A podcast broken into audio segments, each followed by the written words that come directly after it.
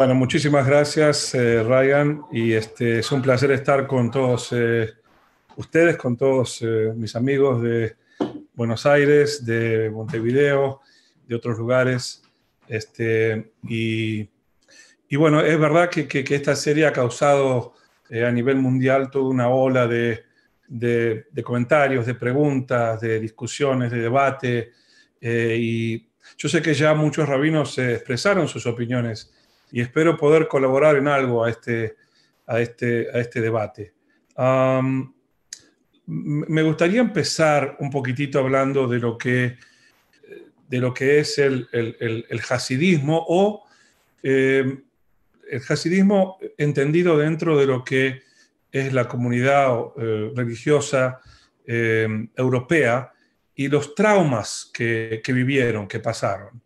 esto es muy importante porque solamente entendiendo la historia de lo que pasó eh, en Europa en el año 1800 eh, y, en adelante, se puede comprender muchísimas cosas, elementos que hacen a la comunidad hasídica. muy bien. Eh, durante, durante siglos, desde que salimos, desde que fuimos expulsados de Israel y vivimos en el exilio, nuestro gran problema fue el antisemitismo, la persecución. En todos los países que vivimos siempre nos tuvieron como eh, ciudadanos de segunda clase, eh, discriminados, perseguidos, etcétera, etcétera. En el año 1800 más o menos, después de la Revolución Francesa, en Europa surge eh, un, evento que, que, hasta entonces no, tenía, no había tenido precedentes, que fue la emancipación, es decir, la posibilidad de que los judíos eh, pudieran ser ciudadanos del lugar donde vivían. Um, y bueno, yo escribí bastante al respecto, si quieren verlo en, mis emails de la House of Day, pero para resumirlo, eh, oficialmente los judíos les fue ofrecido la ciudadanía francesa a través de Napoleón, un Sanedrín, etc. Eh, ellos tenían que renunciar a sus aspiraciones a volver a Israel, etc. Pero eso no, no viene al caso ahora. El tema es que muchísimos judíos en Francia, luego en Alemania y en todo lo que es la Europa eh, occidental, eh, se enfrentaron con un nuevo problema, el problema de la asimilación. Como dije, hasta, hasta ese entonces, hasta el año 1800, 1820, 1840, la asimilación no había existido, no, nunca fue un problema porque nunca nos aceptaron, ni oficialmente ni extraoficialmente. En este caso, desde punto de vista oficial, estábamos siendo como eh, aceptados por, por, el, por, el, por, los ciudadanos del país y muchísimos judíos, muchísimos, decenas de miles de judíos, quizás más, eh, en ese momento deciden este, abrazar, eh, digamos, la, esta oferta y, y asimilarse, asimilarse a través de reformar el judaísmo, o muchísimos se bautizaron, etc. Es decir, muchos judíos se fueron para, para un extremo, ¿ok? Se convirtieron eh, tentados por el acceso eh, ahora a la, civilización eh, general, etc. ¿Qué pasó con los otros judíos? Con, con, judíos que vivían más en la Europa oriental o judíos que eran más religiosos. esos, esos judíos, para, yo sé que estoy haciendo una una larga historia, estoy haciendo una muy corta historia, pero esos judíos se, se fueron un poco más a la derecha, no se quedaron en el centro, no podían, tenían que reaccionar de cierta manera. Existió como una contrarreforma, si se quiere. Eh, ¿Por qué digo contrarreforma? Porque en ese momento, eh, digamos, muchos judíos eh, decidieron congelar la, la realidad en la que estaban viviendo ahora, oponiéndose a la modernización, porque la modernización lo llevaba a la asimilación. Esa fue la estrategia. Y yo no estoy usando la palabra eh, congelar de una forma caprichosa, es la, la palabra que fue usada eh, como una estrategia deliberada. De ahora más congelamos todo. Nos vamos a seguir vistiendo siempre de esta manera, vamos a seguir eh, hablando de esta manera, con este lenguaje, y no vamos a, a comenzar ningún tipo de asimilación exterior que nos puede llevar a una asimilación total. Ah, por ejemplo, voy a dar un ejemplo eh, que quizás no sea el más importante, pero que les pueda dar una idea a ustedes de, qué, de qué se trata, ¿no? Eh, por ejemplo, los rabinos que pertenecían a, esta, eh, a este movimiento prohibieron que las derashot, los sermones en sus sinagogas, sean dichos en alemán o en húngaro o en, o en francés. tenían que ser dichos en yiddish. ¿okay? No hay ninguna prohibición eh, en la realidad de, decir un sermón en el idioma eh, local, en el idioma vernáculo, pero eh, esto era parte de esa contrarreforma. ¿Qué más hicieron en ese momento muchos rabanim y, muchos hasidim, digamos que formaban parte de esa, um, de ese mismo, de esa misma reacción, o si se quiere, una estrategia de sobrevivir o de superar el dilema y el desafío de la asimilación. Muy bien, lo que hicieron fue eh, también, em, digamos, amurallarse eh, con ciertas barreras sociales y culturales. Por ejemplo, tomando de nuevo el tema del idioma, desde ese entonces eh, hablaron solamente yiddish y entre ellos solamente hablaban yiddish. Esto es lo que vemos también, es lo que pasó en Sadmer y hasta ahora, hasta hoy en día, la comunidad hasídica Sadmer, entre ellos hablan en Yiddish. No creo que sean los únicos. Tienen que haber muchos hasidim que todavía, que todavía eh, conservan el Yiddish como su lengua materna, una lengua que se supone que, que, debería estar muerta hoy porque ya no tiene sentido. Los hasidim la han preservado y la tienen como parte de su, eh, se puede decir, de su personalidad, ah, de, su carácter eh, hasídico o judío, solo a lo que ellos no quisieron renunciar. Eh, en segundo lugar, desde el punto de vista cultural, me voy a, voy a saltear un siglo. Desde el punto de vista cultural también hay ciertos muros, muros invisibles, ¿no? por ejemplo, hoy en día los, los, los hasidim o la, gente que, que, tiene esta misma estrategia contra la asimilación, eh, se niegan a eh, usar todo lo que es eh, media, todo lo que es la media, la, televisión. si tienen teléfonos celulares, van a tener un teléfono que no es un smartphone, sino que es uno de esos teléfonos que solamente se puede llamar. ¿Por qué? Porque no quieren que los valores de los valores negativos de la cultura eh, donde ellos viven, de la sociedad general, eh, los invada, invada a sus, a sus hijos, invada a sus familias, etc. Eh, yo no quiero hacer un juicio de valor aquí, pero no creo que sea fácil oponerse desde el punto de vista conceptual a que alguien quiera vivir, digamos, sin, sin estar expuesto a, a muchos valores que, que, no son eh, generalmente muy, eh, ¿cómo se dice?, eh, conformes con, con, los judíos. Hay dos estrategias en realidad. Hay una estrategia que en el, el, el yerga, ¿cómo se dice?, en el, lenguaje, popular se llama ultra ortodoxa o ortodoxa moderna.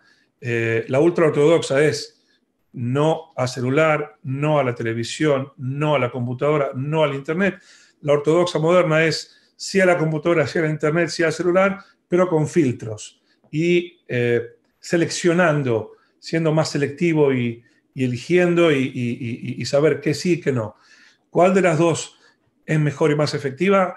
Para mí es imposible decirlo. Yo evidentemente tengo, eh, eh, sigo una, pero no quiere decir que tenga la razón. Entonces, las comunidades hasídicas eh, deciden deliberadamente como estrategia no em, enfrentarse con eh, el mundo de, lo que es el Internet o el mundo de la media o, lo, que, lo que puede ser los eh, libros seculares porque quieren mantenerse alejados de todo ello. Como dije, esta fue como una em, reacción a lo que pasó 200 años atrás pero que igual el tema de la asimilación eh, hoy en día sigue tan vivo o más que lo que era antes. ¿okay?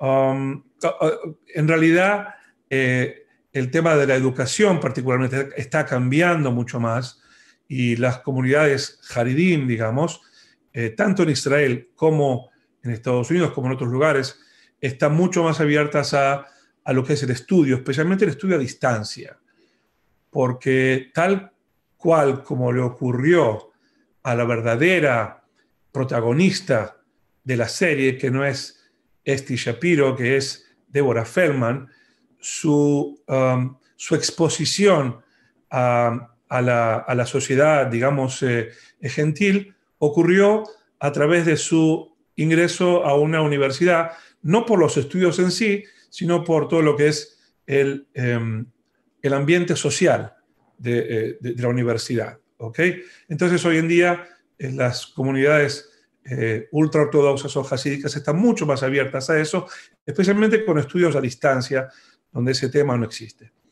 Eh, el, tema, no el principal, pero el, digamos, el, más visible es el tema de la vestimenta. ¿okay?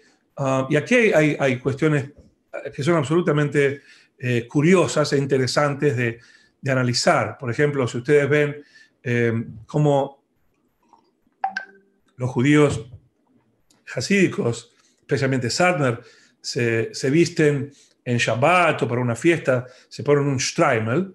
El Streimel es un, es un sombrero hecho de, eh, de piel, es eh, un sombrero muy, muy caro, que cuesta miles de dólares. Y, y, lo que yo tengo entendido, lo, que yo aprendí es que estos sombreros eran característicos de la nobleza europea gentil, no judía. Y, los judíos, como para honrar al Shabbat, se vestían, digamos, de, la forma eh, más elegante en esos tiempos y en ese lugar que era con esos eh, sombreros carísimos que pertenecían a la nobleza, para honrar al Shabbat. Yo sé que lo que aquí puede ser criticado, bueno, pero eh, eso ya cambió, eso, eso ya era algo de, de, hace 200, 300 años atrás, ¿por qué no lo han cambiado? Eso puede ser criticado, pero ese es el origen, digamos, de de, un Streimel, que es, cierto que eh, un Hasid que vive en el, en el Medio Oriente, ¿okay? y que tiene que estar con el Hamsin y, con un Streimel, no, no está haciendo algo que tiene que ver con, con su geografía o con el clima, pero está preservando por sus razones este, y por su estrategia que fue establecida hace 200 años, eh, eh, una, una, estrategia de lucha digamos, eh, contra la asimilación. Es cierto que también esa vestimenta, como, como lo dijo un gran historiador, eh, representa incluso en nuestros días como un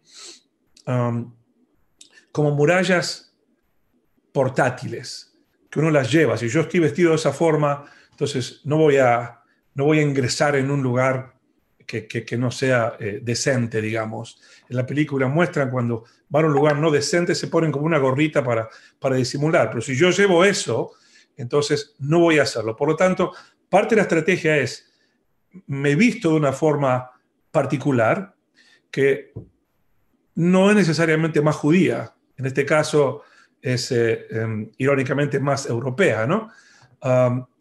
Eh, pero, pero eso hoy en día me evita que, que yo entre, digamos, en un, lugar no decente o, o, me mezcle con, con, otras personas que pueden influir en mí. Es decir, la estrategia es una, un aislamiento eh, social de la, sociedad eh, no judía para preservarse en donde uno está. Eh, hay otros temas, como por ejemplo, que son muy, por supuesto, muy visibles, como el tema de la mujer, el tema de la mujer no es algo de la sociedad jasídica nada más, sino que eh, toda mujer eh, observante, religiosa, se viste con recatos, si es una mujer casada, se, se, cubre su, eh, su, cabello, que era, que fue, y era y fue y es la forma judía de decir soy casada. Así como hay una alianza en el, digamos, en la sociedad general, la forma de decir soy casada es, es esto, y así se diferenciaba quién está casada y quién no. Y si yo soy una persona soltera, voy a saber en quién fijarme y en quién no puedo fijarme. Esa es la razón por eh, tener cubierta la, la, cabeza. ¿no? Las mujeres de estándar también se cubren la cabeza eh, y eh, se, visten también de una manera que quizás, digamos, pueda tener más intensidad que otras mujeres eh, más observantes, pero básicamente su cuerpo está eh, cubierto. La intención de que el cuerpo esté cubierto es que la mujer no sea vista por su exterior. yo pienso que es, es una cuestión más bien feminista, puramente feminista, que el rechazo de que la mujer sea vista como un objeto, es decir, el rechazo a que, a que la ropa que una mujer viste o que no viste eh, no, no, eh, no lo que revele lo que es la mujer, sino que la mujer eh, valga por, por, lo que dice y por lo que hace y no por, simplemente por cómo se ve. Um, luego está el tema de raparse la cabeza. Raparse la cabeza no es un, un, elemento que se puede llamar judío, um, digamos, perdón, judío original, eh, el origen de, esta, um, de esta costumbre que es característica de Sadmer y creo que de otros Hasidim especialmente que vienen de Hungría. Yo escuché y leí hace poco, se voy a leer también acá, um, eh, de un, dicho por un rabino, se llama Baruch Efrati, de Efrat, que este, esta costumbre se puede remontar a, algo trágico que era, digamos, en la época de los, eh, em, en, la época antigua, el siglo XVII, siglo XVIII, donde los gobernantes europeos o el señor feudal eh, o el, gobernante de turno exigía, em, exigía el, se llama el derecho de la primera noche. Es decir, que una mujer que se casaba, judía o no judía, tenía que estar con él la primera noche con el gobernante de turno y recién después podía ir con su marido. Lo que yo escuché es que las mujeres en Hungría decidieron eh, raparse la cabeza para evitar o para causar cierto rechazo en, estas circunstancias. Em, hay otros, otros motivos, pero lo que les quiero decir es que es algo característico de eh, la, la Hasidut de Sadmer y, algunas otras pocas Hasiduyot, en el judaísmo normativo, clásico, ortodoxo, eh, no, esta no es una, una, costumbre que, se hace. Eh, otra cosa más que hace al hasidismo, a Satmer y al hasidismo en general, es que por lo general eh, se vive con mucha austeridad, se vive con lo que se llama hoy minimalismo. Pero es un minimalismo material y es un minimalismo eh, voluntario. ¿Ok? Entonces, eh, eh, no sé si les pude describir la mayoría de las características exteriores que hacen a, lo que es la comunidad hasídica o la comunidad de, de Satmer, ¿no? lo, que es, lo que más visible, el lenguaje, la, separación cultural, eh, los muros invisibles, eh, la vestimenta, etc. Ahora bien, la gran mayoría de los Hasidim que yo conozco eh, son felices, no solo felices, sino que son muy felices así como están y de la manera que viven. No, viven de una forma obligada ni son presos de, sus rabinos o, nada de esas cosas. El balance es muy positivo. Los, los chicos, por ejemplo, los niños, em, tienen una niñez que yo pienso en muchas, muchos aspectos es envidiable porque no están con jueguitos, juegan a las escondidas, juegan con las bolitas, juegan con cosas que son eh, mucho más sanas. Sin embargo, eh, como pasa en todos lados, hay gente que le gusta más y hay gente que le gusta menos. Hay gente que dice, wow, esto sí es para mí, me encanta. Y hay gente que dice, no, no, esto no es para mí y no me gusta.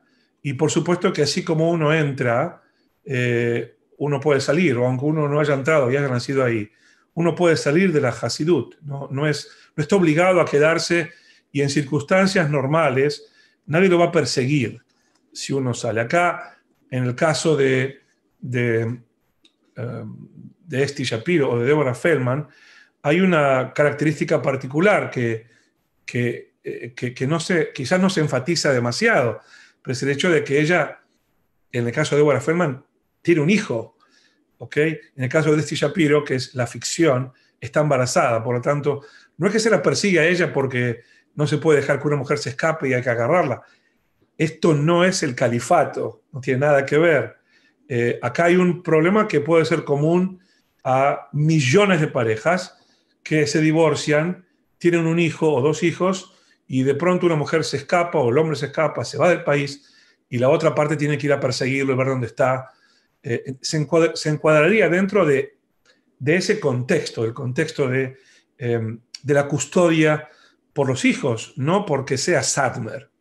Y creo que eso es algo que em, la, película, de una manera muy eh, sofisticada, em, te hace ver como que la persecución es porque es Sadmer y no porque, eh, porque hay un hijo de, por medio. Porque, digamos, si alguien dice, no, no, no, no quiero, no es para mí, Hasidut no es para mí, y puede pasar, y, y pasa, creo que es un porcentaje mínimo, pero miren, en todas las comunidades, en todos los países, en todos los trabajos, hay cosas que nos atraen y cosas que nosotros rechazamos, ¿ok? No existe algo que sea perfecto. Y, ahí está el balance que uno hace y dice, bueno, yo creo que lo, positivo es más que lo negativo, me quedo, me quedo voluntariamente.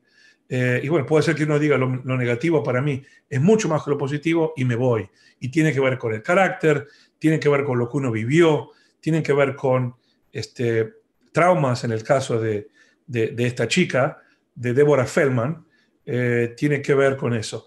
Lo que, lo que yo más eh, critico, lo que más me duele es que, digamos, alguien salga y, se dedique a difamar a, su comunidad anterior. Eh, es como que alguien tuvo una mala experiencia en su trabajo, eh, sale, se va y comienza a difamar a su patrón o a su empresa o al país en el que vivió. Eso se da en muchos lugares. En este caso, dio eh, para hacer una película taquillera, porque se trata, creo yo, de algo judío. Y no solo algo judío, sino algo hasídico, algo ultra religioso, etc. ¿Okay? Um, eh, habiendo dicho eso, hay, hay, hay mensajes que, que, en la película son muy tendenciosos. Y voy a tratar de, de, de mencionar algunos de ellos por lo menos. En primer lugar, como dije, no todos quieren escapar, la mayoría no quiere escapar, la mayoría está muy feliz de estar donde está. Y lo, y lo malo es que se tome un caso extremo y excepcional eh, como para eh, aludir o, insinuar que esa es la regla y no es la excepción. ¿okay? Aparte, hablamos de una chica que lamentablemente tuvo muchos problemas personales, um, como ser este, eh, traumas en la vida real, su papá con problemas mentales, su mamá con también problemas nerviosos que la llevaron a una hospitalización, luego a un tema de homosexualidad, ah, y, la chica vivió todos esos traumas.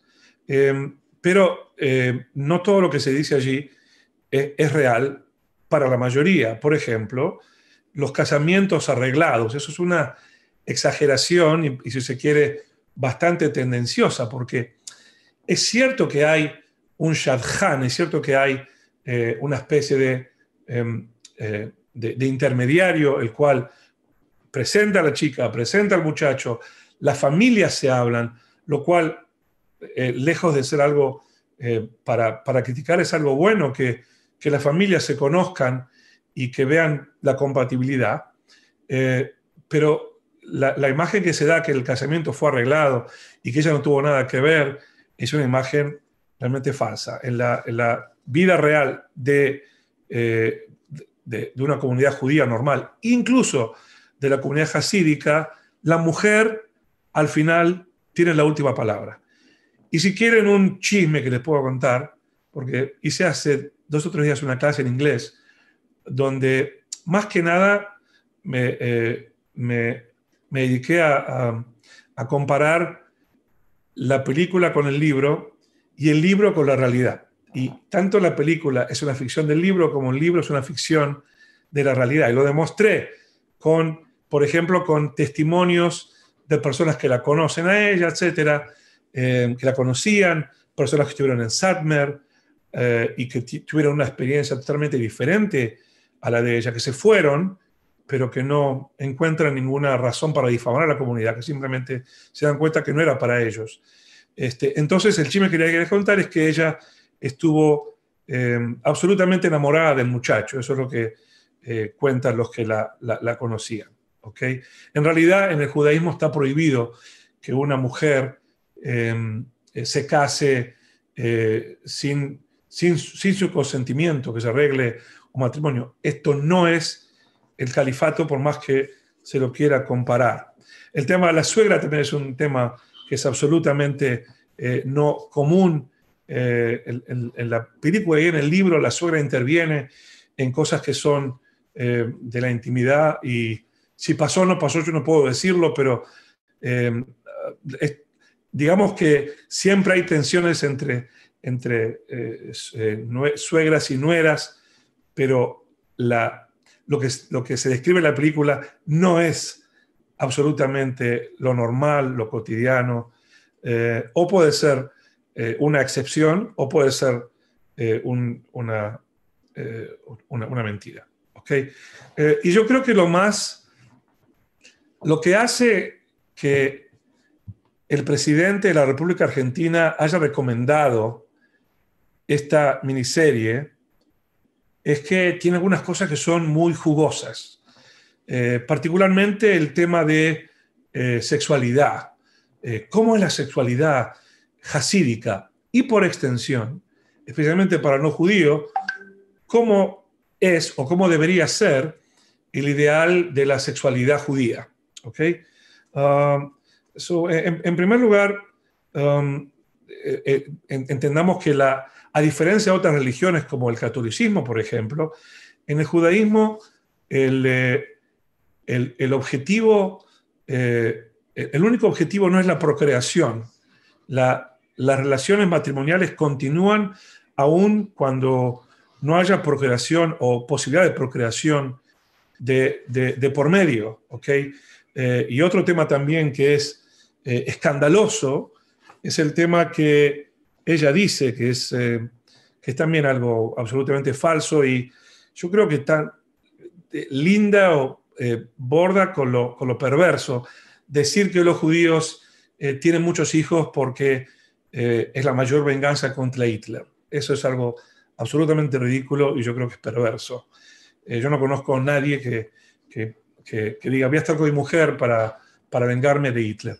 El, el judío quiere tener hijos y para, y, para el judío es lo más importante del mundo.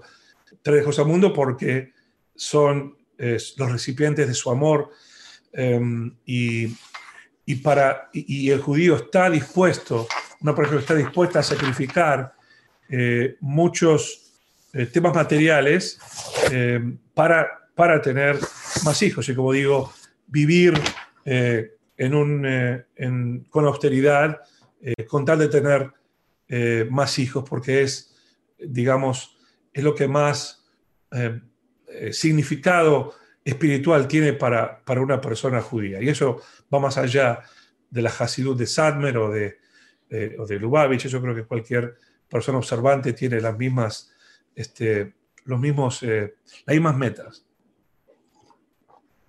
Otro, otro tema que es un poquitito, um, me a que disculpar que sea un poco eh, abierto en este tema, ese es el tema de la exageración o dramatización de un problema médico que esta mujer eh, tuvo. ¿ok? Eh, ese problema se llama vaginismo. Em, y, es un problema que afecta a muy pocas mujeres, al 0.5% de las mujeres.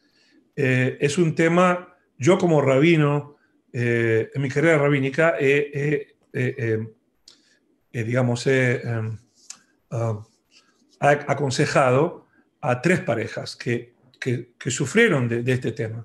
Y, todas pasaron por lo mismo. Al principio no pueden entender por qué no se puede consumar el, el matrimonio es algo que trae muchísima tensión, muchísima frustración, no tiene nada que ver con Sadmer o con hasidismo, tiene que ver con una condición médica particular, terrible, trágica, muy difícil y muy frustrante para ambos, pero que tiene solución. Y generalmente la solución en el mundo hasídico, en el mundo eh, eh, secular, eh, no judío, la duración, de todo este proceso es de un año. Después de un año, las parejas están totalmente bien, totalmente normales. Aquí tengo un, un, este, un artículo que encontré en una búsqueda muy, muy breve en Internet, se llama ¿Cómo afrontar el vaginismo, causas y soluciones? Y acá dice, dice, frustración, culpabilidad, depresión, ansiedad, em, baja autoestima, eh, todo esto lo sufren las mujeres que tienen este problema médico. El problema se transforma en una pesadilla. Eh, de nuevo, estamos, estoy viendo un, un, eh, un artículo de, de, un periódico español, que ustedes lo pueden ver, cómo afrontar el vaginismo, causas y soluciones. para la pareja suele generar muchísima tensión y, y como dije, esta alteración tiene una clara, esta alteración, este problema tiene una clara repercusión negativa en la dinámica de la relación, al imposibilitar, digamos, em, las relaciones eh, normales, ¿ok? Eh, y una mala actitud, eh, o cuando no es bien, bien llevado, puede provocar apresión hacia hacia el sexo, etc. Ok, aquí, es decir, lo, lo que yo quiero demostrar es que en la, película, de una forma sofisticada, queriendo o sin querer, em, muestra escenas que, son insufribles, que yo, por supuesto, no, las, no, las, no las podía ver desde ningún punto de vista, este, eh, son referentes a un tema médico particular, pero se muestran como, oh, sí, así es como los judíos eh, mantienen sus relaciones sexuales, lo cual es un, es un mito o, un, eh, digamos, eh, una, una tendenciosidad, digamos, que no, no, creo que sea muy positiva hacia, hacia los judíos. ¿okay? Este, digamos, esa circunstancia particular no tiene nada que ver con Sadmer y, y, tiene el mismo tratamiento que tiene en otros lugares, crea tensiones y, y lo que sea de verdad en esa en la descripción de la película no tiene que ver con la Hasidut ni con el judaísmo, tiene que ver con ese problema en particular. No tiene que ver con falta de educación porque nadie sabe de eso, nadie está preparado para eso. Y hasta que uno, hasta que uno empieza, lo sé por, por mi propia experiencia de, de, aconsejar a tres parejas, eh, eh, los elementos eh, psicológicos, los elementos fisiológicos, los elementos musculares, dar con la persona apropiada, etc. En la vida real eh, Deborah Feldman tuvo que esperar más porque eh, tenían que subir un MRI y, ella tenía sofocación, no podía hacer el MRI, por lo tanto todo se demoró dos, tres meses más, pero al año, en la vida real, la mujer, Deborah Feldman, quedó embarazada y tuvo un hijo y después no tuvo ningún otro problema. Y la, la vida, bueno, eh, lo, que, una vez explicado esto, voy a hablar unos minutos acerca de lo que es la sexualidad en el judaísmo, ¿no? Y, cuánto hay de verdad en este, en este mito que la, que la película eh, proyecta acerca de que la mujer está subyugada o la mujer no tiene, eh, digamos, eh, no tiene la participación que debe tener o que la relación está totalmente desprovista de, de amor, de afecto, de cariño y parece mecánico. Cuando lo que en realidad ocurrió, si ocurrió algo así, tiene que ver con, esa desesperación que trae y que, que es causa de, un problema médico y no tiene que ver con lo judío.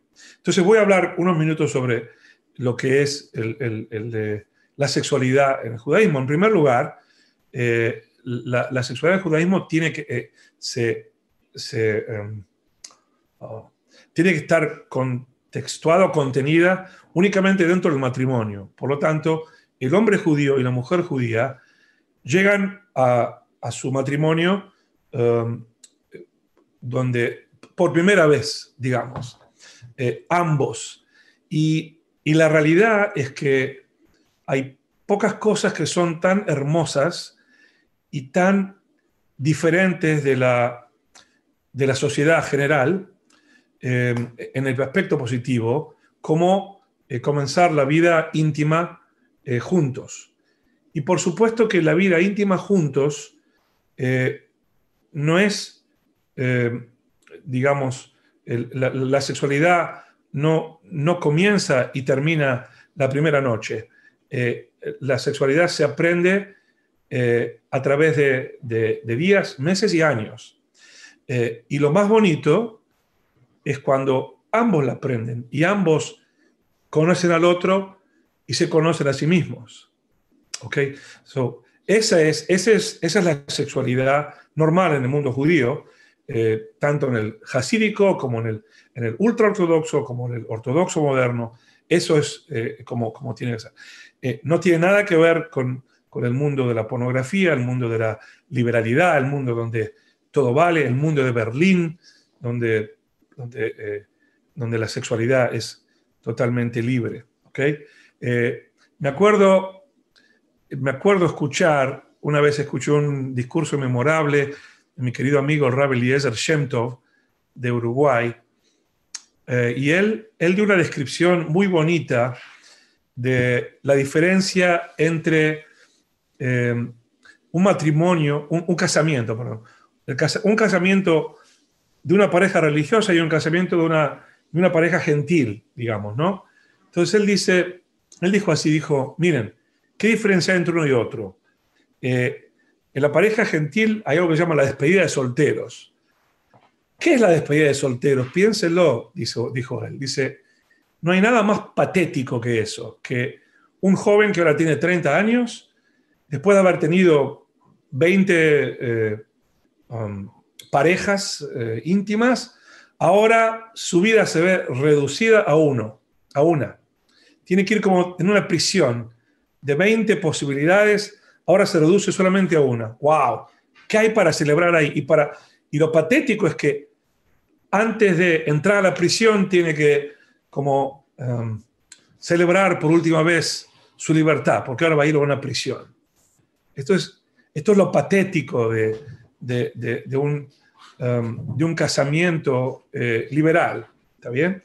Eh, mientras que en un casamiento judío, eh, digamos, para, para ambos, es ir de cero a la plenitud, no de cero, a la plenitud, plenitud sexual.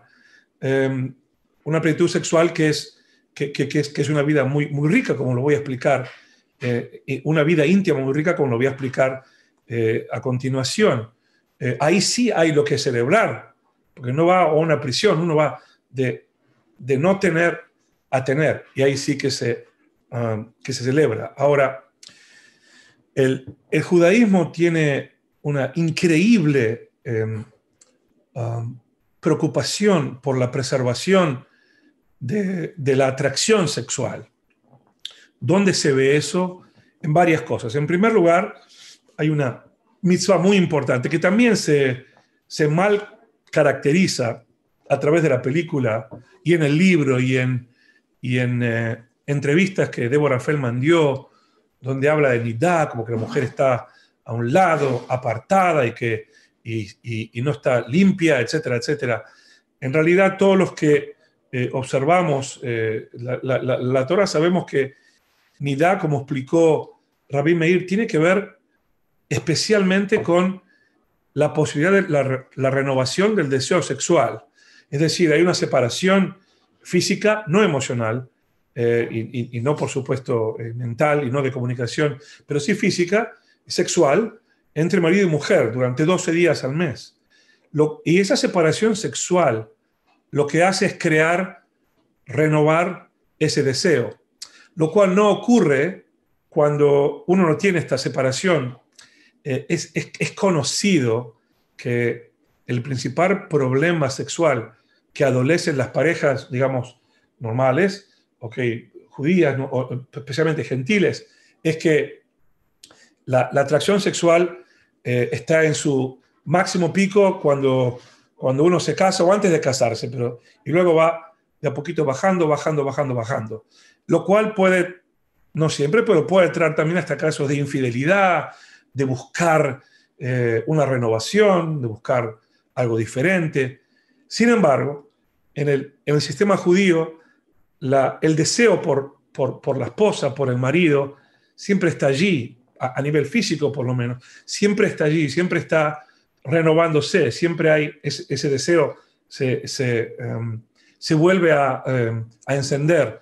Como dijo Rabí Meir, es como que luego de, del periodo de Nidá y luego del mikveh, la mujer y el hombre se reencuentran como si estuvieran en su luna de miel, nuevamente su luna de miel. Es algo muy hermoso que em, la película, creo, eh, no, no, lo muestra, muestra algo totalmente distinto, con palabritas sofisticadas como, eh, como limpio, sucio, etcétera, que no tienen nada que ver con lo, con judío. Eh, una mujer no entra al mikvé para limpiarse, tiene que estar absolutamente limpia antes. No tiene que ver con limpieza, tiene que ver con la renovación. Otra cosa más, que es que tanto tanto mujer como hombre, esto no es muy conocido, pero tanto mujer como hombre tienen que eh, verse eh, y presentarse a, su esposa, a su marido, de la mejor forma posible. Eh, Shirotit gané al Baalá. una mujer no puede afearse para, con su marido ni, ni, verse mal, tiene que verse lo más bonita posible. Y lo mismo un hombre tiene que verse bien y limpio y, este, eh, y lo más preparado posible físicamente para que la atracción marido y mujer sea, eh, sea eh, a, su máxima plenitud. otro, otro tema más es que em, no puede haber ropas. Beayule Basarejat, la, la unidad física de marido y mujer, tiene que ser total. el mismo Zohar lo, lo, lo, prohíbe que haya una, una ropa. Así que Em, me acuerdo que hace mucho tiempo existía ese mito de que los religiosos tienen una sábana en el medio con un agujero, etc. lo cual es un mito. Eh, aquí no apareció ese mito, pero sí aparecieron otros mitos. Me acuerdo, me acuerdo que hace mucho tiempo atrás, yo, tenía 20 años, hace mucho tiempo atrás, yo era Madrid de un grupo argentino que que ha venido a Mea Sharim. Entonces, el, guía que, que, llevó al grupo, que no era religioso, ni el grupo ni el, ni el guía, dijeron, vamos a ir a Mea Sharim a ver quién encuentra la sábana con el agujero. Y, este, y después de mucho buscar, digo, ahí está, ahí está la sábana con el agujero. Y en verdad era, era algo así, largo, con un agujero que estaba por secar. Era un tzitzit que se pone acá, que se pone a través de la, de la, cabeza, que tiene un agujero, por supuesto, para que uno lo pueda vestir, de una persona grande, pero no tiene nada que ver con la sábana. Son mitos y esto también es un, el mito de la ropa es un mito, porque la, relación sexual tiene que ser este, em, sin ninguna, eh, tiene que ser total. La, unión tiene que ser total.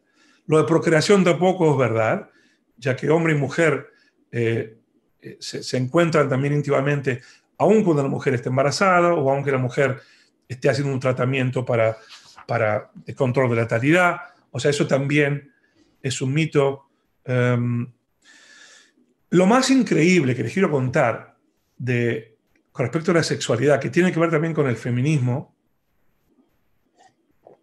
porque en la historia se ve como que la mujer está en un segundo plano, el hombre no tiene que prestar atención, el hombre tiene que ser el rey, así le dicen, ¿no? Trata a tu marido como un rey. Yo muchas veces dije, la dije esa expresión en sermones que di en, en casamientos, pero les voy a decir cómo es la verdadera expresión. La verdadera expresión es así, acá la dicen por la mitad, es hombre y mujer cuando se casan son como rey y la reina. Entonces yo digo, ¿cómo tiene que hacer un hombre?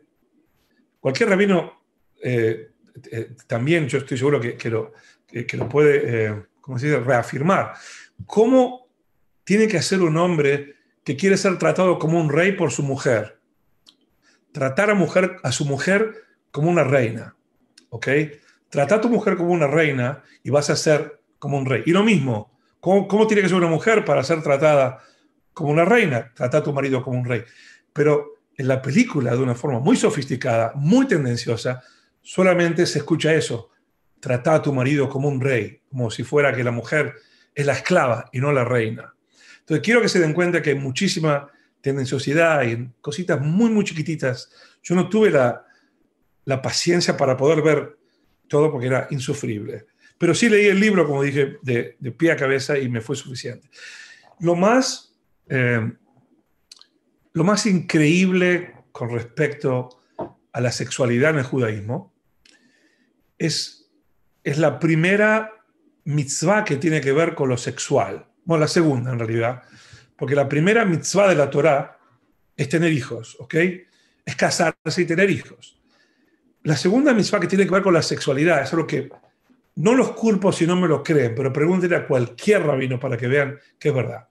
Se llama la mitzvah de Oná. ¿Qué significa la mitzvah de Oná? Oná es la obligación del hombre y el derecho de la mujer. Contrariamente a los prejuicios antijudíos o antirreligiosos, el hombre es el que tiene la obligación y la mujer el derecho a la sexualidad. No sé si me explico. El hombre es el que tiene que tomar la iniciativa. Eh, la última palabra es siempre eh, de, la mujer y, el hombre y, el Talmud le enseña al hombre cómo aproximarse a su mujer, que no sea de una forma solamente eh, física, sino también emocional para, para, para llegar a ella. Y principalmente en el momento de eh, la, intimidad eh, eh, física, es el hombre el que tiene la obligación de satisfacer a su mujer. ¿Ok? Esa es la mitzvah de Oná. Los desafío a que encuentren cualquier religión, cualquier manual, cualquier cultura que tenga esta, um, este increíble favoritismo por la mujer y que diga que es el hombre el que tiene que um, satisfacer a su mujer. Eh, así dice la mitzvah de Oná. Más feminismo que esto no se puede, realmente no se puede esperar. Eh, pero claro, la, la, película y el libro no muestran esto porque la intención no es demostrar lo bueno y, lo, malo de hasidismo, etc. La intención es mostrar solamente eh, una cara y hacen un muy buen trabajo. O sea, lo que hace la película es eh, eh, hacer de un caso particular de una mujer frustrada, que no le gustaba donde estaba, que tuvo problemas con su familia, que, que, tuvo problemas médicos, etc. Hacer de un, y que se quiso ir y, y se quiso ir embarazada o con un hijo, como es en la vida real, eh, hacer de eso, de un caso excepcional, eh, la generalización, para mí esa es la definición de el racismo, la discriminación. Si, si, hay una, si hay un judío malo o un católico malo, yo no puedo decir todos los católicos son malos, no puedo dar a entender eso. Eso es, eso es justamente generalizar y, y tener prejuicios. Y creo que eh, la película lamentablemente invita eh, consciente o inconscientemente hacia eso. Y, no piensen que, no piensen que la, intención del, o, la audiencia, especialmente la audiencia no judía, dice, ah, así son los Hasidim de Satner. No dicen eso. El, el no judío, y muchos judíos también, esto es muy importante, así que voy a tratar de explicarlo lo mejor posible. Para muchos no judíos existen como niveles de religiosidad. ¿Está bien? Está del 1 al 100. 100 es lo máximo.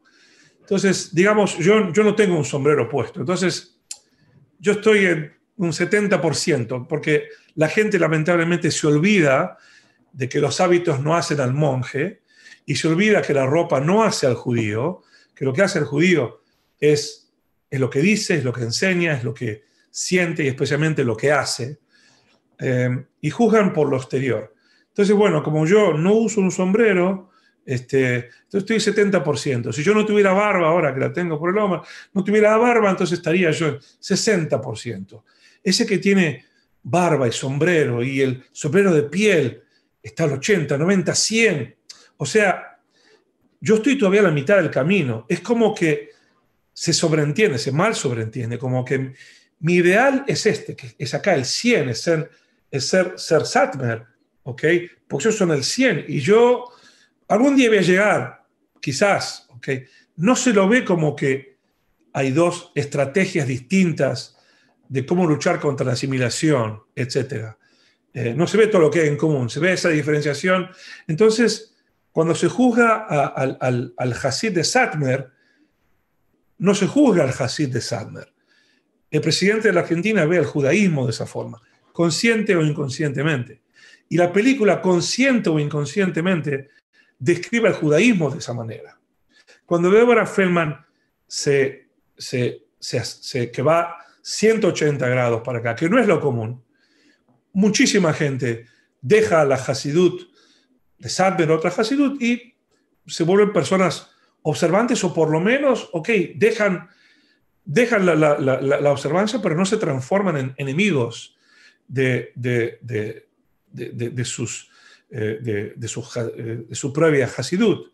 Este es un caso realmente excepcional, del cual tenemos que tener mucho cuidado porque el prejuicio no termina con Sadmer, termina con todos nosotros. Lo, lo malo que se muestra de la película, de los judíos de la película, se refleja para los ojos del no judío en todos los judíos. Eso que lo sepamos y que lo tengamos en cuenta.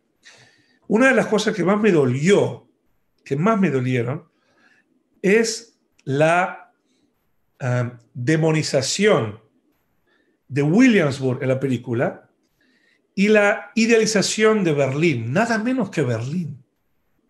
Y yo no estoy haciendo alusión únicamente al, holocausto, a la Shoah. Estoy aludiendo a cosas que pasan en Berlín hasta hoy. Hace dos años atrás, pueden verlo en mi, en mi website alaja.org, H-A-L-A-J-A.org. Pueden verlo ahí, busquen la palabra Berlín yo escribí dos artículos en 2018 que se llamaron Una kipá y un cinturón en Berlín. Este artículo eh, denunciaba eh, que un, un, joven de 21 años, Adam Armush, búsquelo en YouTube también, Adam Armush, A-R-M-O-U-S-H, búsquenlo. Es un joven no judío, israelí, que tenía un amigo judío y le dijo, acá los judíos están bien, no pasa nada, para probártelo me voy a poner una kipá. El muchacho se puso una kipá y a los pocos minutos vino un joven inmigrante sirio de 19 años y empezó a pegarle con un cinturón. Y el muchacho, Adam Alush, lo grabó, grabó todo, lo tenía, tenía especialmente una cámara para grabarlo. Grabó todo lo que estaba pasando. Y él dice que lo que más le molestó no es solamente lo que hizo este muchacho sirio, es que habían 50 personas alrededor y ninguna reaccionó. En el, en el hermoso Berlín donde todos son bienvenidos. Eso es una gran mentira. Eso quizás porque, porque este Shapiro tenía el pelo cortito y no tenía una equipá. Pero si hubiera tenido una equipá, lo hubieran agarrado inmediatamente, porque eso sí que es algo que los goim pueden distinguir. Déjenme leerles algo que, escribí acá. Estos ataques, escribí en un artículo, desafortunadamente no son poco comunes en Europa. En el último año, en 2018, se han reportado más de mil incidentes antisemitas solo en Berlín. Entonces, que la película venga a mostrarme cómo, qué malos que son los judíos de Williamsburg y qué buenos que son los, los no judíos de Berlín, la verdad que me, me, dejó bastante mal. ¿okay? Um, tengo mucho más que decir, pero quiero finalizar con, con mi experiencia personal de la comunidad jasídica. ¿okay? Eh, en primer lugar, voy, a empezar por lo, por lo último, digamos. Eh, en primer lugar, eh, mis suegros vivían en Ashdod, en Zorjet, en Ashdod, y hay una comunidad jasídica muy grande ahí. No es Sadmer, es Gur, una comunidad Gur. Tiene muchísimas cosas en común con la comunidad hasídica Sadmer. Lo que, y, mi familia, con mi esposa, eh, alquilamos una casa en el medio de la comunidad hasídica para estar cerca de mis suegros por dos semanas. Entonces, vivimos de muy cerca todo eso. Y recuerdo que nos sorprendió la, pulcritud de, las, de, las, de las casas, la amabilidad, la generosidad. Pero lo que más nos choqueó fue ver las mujeres siempre, siempre sonrientes, siempre felices. Con mi esposa dijimos, nunca vimos mujeres tan felices como estas mujeres acá, que son Hasidot. Eh, eh, eh, quiero, quiero explicarles, yo, no soy Hasid, tengo muchísimas diferencias intelectuales e ideológicas con la, con la Hasidut, pero tengo que testimoniar la verdad. Es decir, la, la realidad es que la, la, gran mayoría de esta gente viven, viven en una, una, vida minimalista, que es algo para, para, para aplaudir que es algo poco común, que no son materialistas, se conforman con lo que tienen y, están muy orgullosos de ser, y no dejarían su comunidad por nada del mundo. ¿Está bien? Con respecto a Sadmer, les quiero decir un par de cosas. En primer lugar, cuando yo tenía 14 años eh, y estaba buscando mi identidad judía, eh, ingresé a una comunidad de Sadmer. Yo fui Sadmer por dos años. Eh, la gente de Argentina debe conocer una comunidad del rabino Binyamin Abdelhak. Um, creo que uno de sus hijos después fue a Uruguay uh, y, estaba en la calle Boulogne-sur-Mer y Viamonte. Eh, y, bueno, yo, estuve en esa comunidad por dos años y, y lo que, todo lo que tengo para decir sobre esa comunidad son son cosas buenas, es decir, ideológicamente sí, no son sionistas, ok, es un tema en que disentimos profundamente. Eh, en ese momento yo no, no, entendía muy bien la diferencia, pero mis recuerdos son recuerdos muy buenos, recuerdo eh, que me, trataban, me invitaban a sus casas, me trataban como, como uno más, eh, estaba la casa siempre llena de, de, de invitados, la generosidad, la mujer, la mujer no era una mujer estaba ahí apartada era, era la, jefa de la casa, no había eh, una mujer muy, pero muy feminista, un, estilo de vida muy feminista, una mujer tiene, tiene eh, muchísimo control sobre todo lo que pasa eh, allí. ¿okay? mis padres un poco me empujaron para que yo saliera de allá y me dijeron que tenía que, que ellos me, me, aconsejaban algo más algo judío, pero más moderno. Yo salí pero, y nunca me persiguieron, ni me llamaron, ni me, eh, ni me acosaron, ni absolutamente nada. Así como entré, salí y tengo eh, muy, buenas, muy buenos recuerdos de toda la gente de allá. Y finalmente les quiero contar que en el año 2016, eh, yo ahora vivo en Nueva York, estuve, estuve, estuve, estuve bastante, bastante mal, tuve, tuve cáncer de colon y bueno, tuve que hacerme operaciones y eh, y quimioterapia, etc. Y estuve internado por, por, un tiempo bastante considerable en el Hospital Columbia de, en, en, Nueva York, en Bronx. Y todos los días, todos los días, venía una persona de Satmer, de Bikur Jorim de Satmer, a visitar y, traía comida. Eh, teníamos comida ayer, acá los, los hospitales tenían ayer, pero la comida que traían ellos era, era, mejor. Este, eh, esta gente también surtía el, cuarto de Bikur Jolim, lo, surtía también de, comida. Este, o sea, no me visitaban solamente a mí, visitaban a todos los enfermos eh, Yehudim que estaban ahí, que no eran, eran pocos, sin diferencia si uno es más religioso, menos religioso, no me importaba, contar que sea Yehudí, venían, visitaban. Recuerdo que mujeres venían también los viernes dejando sus tareas del hogar, sus trabajos, con una gran entrega. También recuerdo que este, em, eh, Shabbat tenía que estar ahí. y, una habitación en el, en el hospital eh, costaba 3.000, 4.000 dólares la noche, era eh, imposible de, acceder. Y el jueves vinieron, vino la gente de Satmer a ofrecerle a mi esposa y a mi hija una habitación en un departamento que ellos tenían. Y mi esposa, por supuesto, dijo que sí. Y este, eh, fueron allá y había mucha gente y cada uno tenía una habitación en el departamento, algo muy digno, muy decente, eh, totalmente gratuito. Y bueno, todas esas cosas que, que, que, no se dicen ni no se muestran en, la película de, de Deborah Feldman. Yo este, em, estoy seguro que tienen eh, muchas preguntas, pero quiero, quiero finalizar solo diciendo solo de lo siguiente. ¿no? La, la, la, película describe eh, un caso, en el mejor de los casos, un caso muy particular, un caso excepcional, un caso especial, que no refleja lo que es la Hasidut o, lo que es el judaísmo.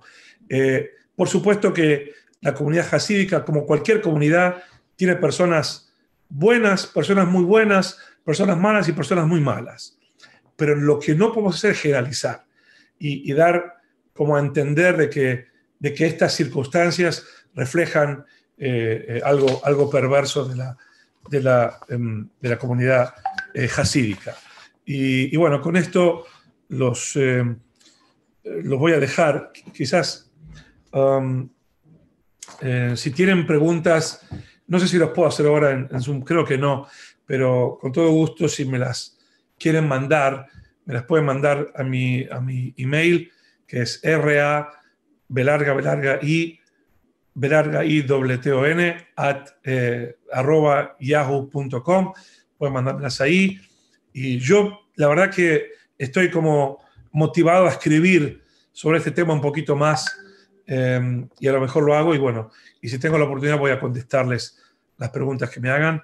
Eh, muchísimas gracias a todos, a mis amigos de Buenos Aires, a mis amigos de Montevideo, a los amigos de la casa, a mis amigos de Yavne, eh, a todos los que me están eh, viendo ahora y gracias por compartir este momento. Muchas gracias a todos. Interesante, muchas gracias a usted, Raúl. La verdad que nos ayudó también a, poder ampliar un poco la visión y, dar un paso atrás y, tener la película un poco más completa, ¿no? Que muchas veces, a, veces uno saca conclusiones también de una pequeña foto y se olvida que, capaz la, la película es mucho más larga. Así que muchas gracias. Es así. Bueno, ok, que estén muy bien. Y espero que, haber contestado muchas de las preguntas que me mandaron. Bye bye. Muchas gracias. Gracias a todos.